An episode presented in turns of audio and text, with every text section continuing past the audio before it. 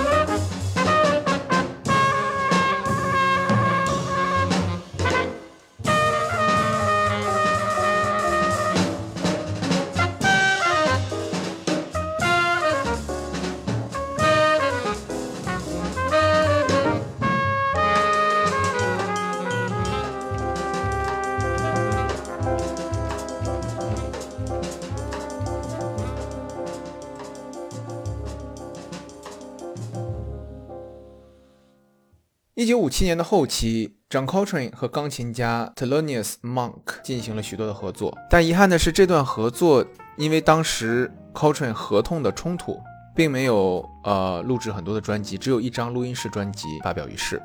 而他们在纽约的 Five Spot Cafe 的现场录音，直到一九九三年才以私人录音的形式发行。那有意思的呢是，二零零五年啊，人们在国会图书馆当中。发现了一盘美国之声录制的1957年的一场为感恩节而举办的现场演出。这场现场演出里面就包含了 John Coltrane 和 Thelonious Monk 的一个合作。这盘录音后来啊，以 Thelonious Monk Quartet with John Coltrane at Carnegie Hall 为名重见天日，并且由 T.S. Monk。也就是 Telenius Monk 的儿子作为这张专辑的制作人。下面这首曲子便出自于这张传奇的专辑，曲子的名字叫做《白呀》。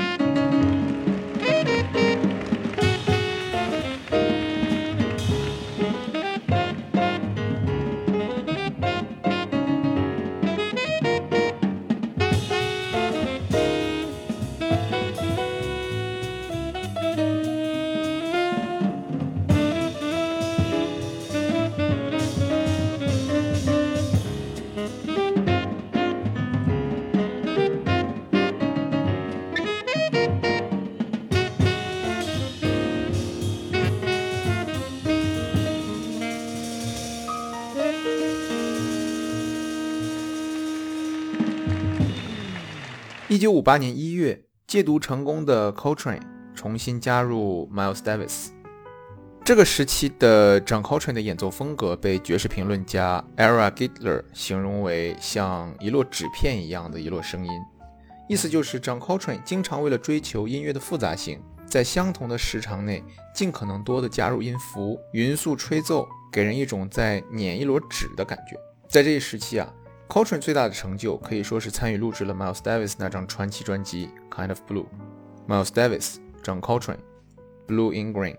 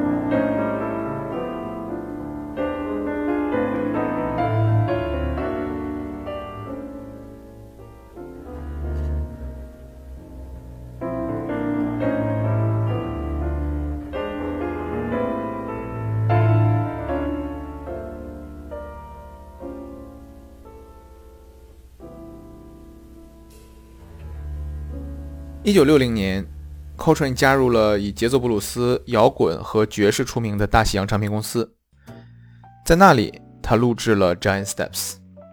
哎，终于可以说《Giant Steps》。这样，在我们进一步聊这首曲子之前，我们先来听一下吧张 Coltrane 的《Giant Steps》。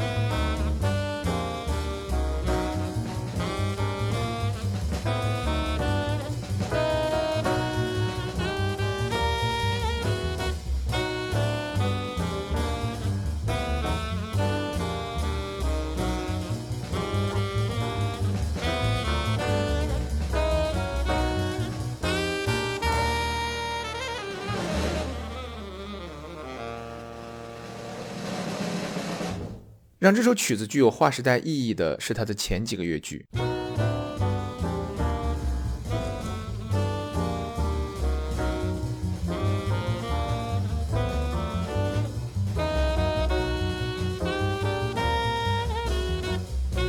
为了搞清楚为什么这几个乐句这么洗脑，我去做了一些研究，查了一些资料。其实一切啊，要从一个很根本的概念说起。那这个概念就是五度音程。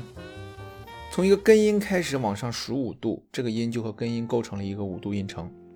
最大家熟知的就是哆嗦这样一个五度音程。对于五度音程的热爱是写在我们人类基因里的。对于我们来说，人天生的就会觉得五度音程听上去和谐宁静。而五度音程呢，也被应用于人们生活的方方面面。比如说，如果以 C 音为根音，每半音为一个单位，那么一个八度内总共有十二个音节。那如果把这十二个音节以五度为一个单位，围成一个圆，就构成了爵士乐中最重要的一个工具，叫做五度圈。在五度圈中啊，每个音的右边的音比它高五度，而左边的音比它低五度。也就是说，每个音都与它左右两边的音分别构成了一个五度音程。比如在五度圈中啊，C 左边的音是 F，是 C 向下五度的音，而 C 右边的音是 G，也就是它向上五度的音。每位爵士音乐家心中可以说都熟记这个五度圈，因为五度圈上每两个相邻的音相差五度。爵士乐手在演奏乐曲的时候，自然而然的会选择五度圈中相邻或相近的音阶进行创作。因为人类对五度音程的热爱是出于本能的，所以这样既符合音乐家的天性，又符合听众的审美。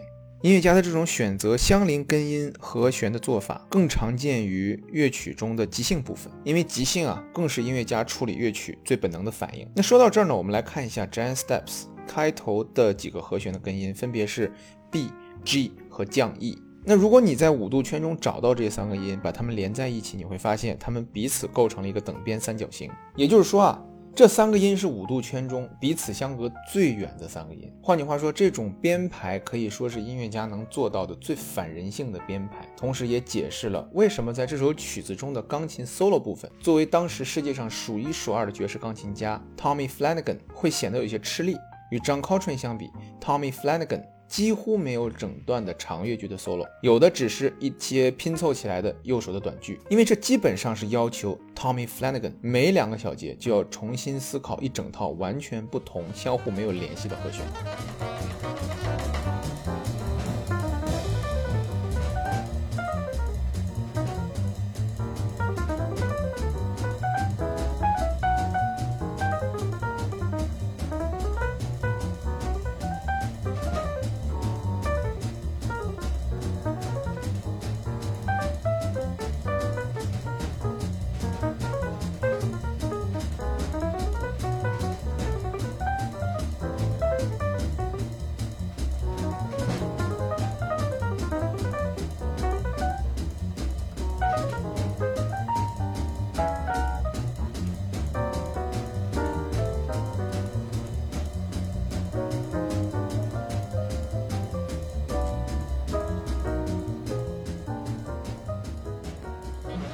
但这从另一个侧面啊，展现了 John Coltrane 技艺的精湛。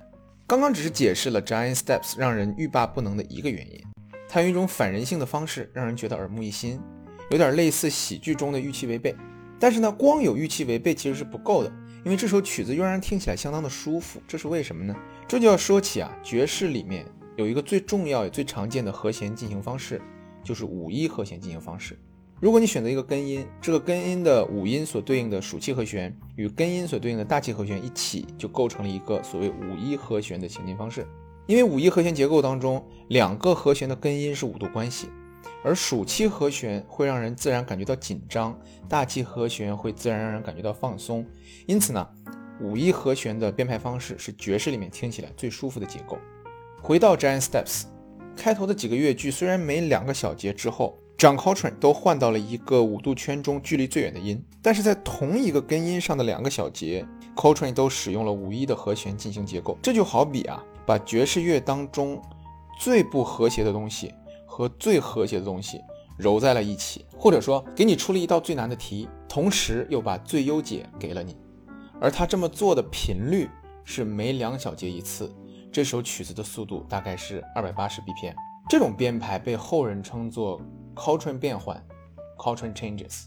这段呢有一些理论，也是我自己通过研究、通过理解之后的一个简化。所以说，如果呃哪里说的不对的地方，也希望大家多多包涵。一九六一年，John Coltrane 与大西洋的合约被 Impulse 唱片公司买下。Coltrane 在随后的这一阶段开始接触印度的 Raga 音乐。现代的爵士乐、自由爵士，并在很大程度上受到 John Gilmore 的启发。Coltrane 的曲风也开始变得叙事且柔和。在与 Impulse 合作的这段时间里啊，John Coltrane 最重要的作品是于1964年12月录制的《A Love Supreme》。这张专辑由四个乐章组成，可以把它看作是 Coltrane 为了表达他对上帝的爱与信仰而用爵士乐。做的一首长篇叙事诗，它可以说是爵士史上最具有划时代意义的专辑之一。四个乐章的名字分别叫做致谢、决定、追求和诗篇。你听这些名字，甚至让你觉得这张专辑有一点哲学的味道。Coltrane 在这张专辑里面展现了极高的演奏技巧，与纷繁的乐器竞相争鸣，张弛有度，急而不躁。我们就一起来听一下这张专辑的第一个乐章致谢 （Acknowledgement）。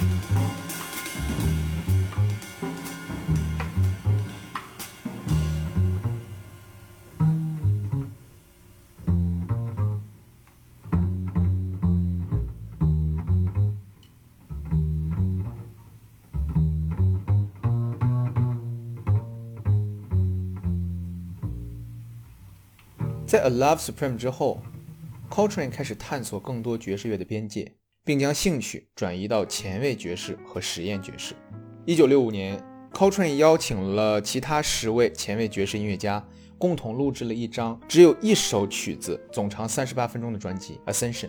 这张专辑开始是十一个人的大合奏，之后是每一个人一段的独奏。从那以后呢，John Coltrane 的实验爵士的路上越走越远，而且越来越玄学。等到他一九六六年录制完《Meditation》这张专辑之后，他自己乐队的乐手已经公开评论说，Coltrane 的音乐只有诗人才能听懂，而且他离地球越来越远了。我曾经试着去接受和欣赏这段时间的 Coltrane。发现实在是来不了。我曾经一直觉得前卫爵士也许可以理解为现代艺术的一种，对吧？我可能不懂，但是呢，它至少是美的，我可以感觉得到其中的美。但是在 John Coltrane 后面的前卫爵士期间啊，我其实有的时候甚至不觉得这是美的。我们就来试听一小段 Meditation 专辑当中的节选。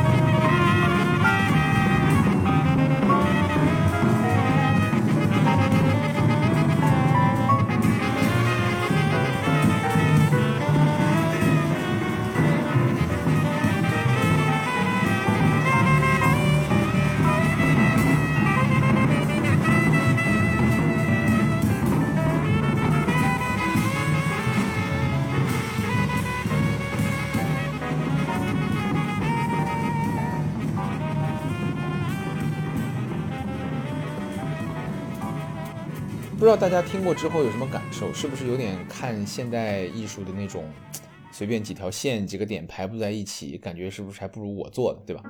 但如果我告诉你，刚刚这段曲子的名字叫做《圣父、圣子与圣灵》，你是不是觉得一下就高级了许多？Coltrane 就是这样不断的把爵士的边界越推越远，直到一九六七年的七月十七日，他在纽约死于过度工作劳累引发的肝病。无论从哪个维度去看，让 Coltrane。都是爵士史上最重要的音乐家之一，他很大程度地影响了后辈爵士萨克斯的演奏方式。